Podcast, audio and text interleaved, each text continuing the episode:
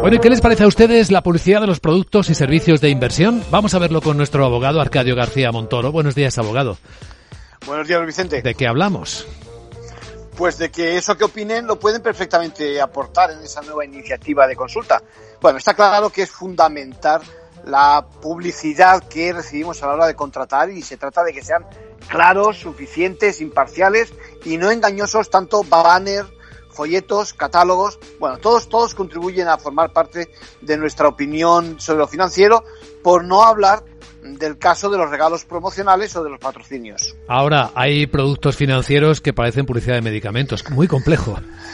Sí, por eso se quiere evitar que esa información sesgada, incompleta o contradictoria, pues que no, que no, que no conduzca precisamente a la confusión, ¿no? La circular tiene un enfoque tanto preventivo como si fuera necesario de control por parte de la CNMV, partiendo de que también permite a la empresa la autorregulación de la actividad publicitaria siempre que se garanticen esos principios y criterios. Bueno, no es un tema sencillo, como dices, es complicado diferenciar entre, por ejemplo, tantos informes periódicos de analistas y, por ejemplo, las recomendaciones de inversión, o también, por ejemplo, distinguir entre cuándo va dirigido a cliente minorista y cuándo no.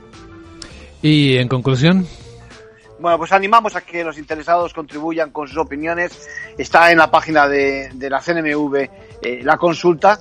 De esta forma mejorarán la publicidad, que es clave para evitar malos entendidos que se pagan caro y también más de un engaño. Gracias, abogado.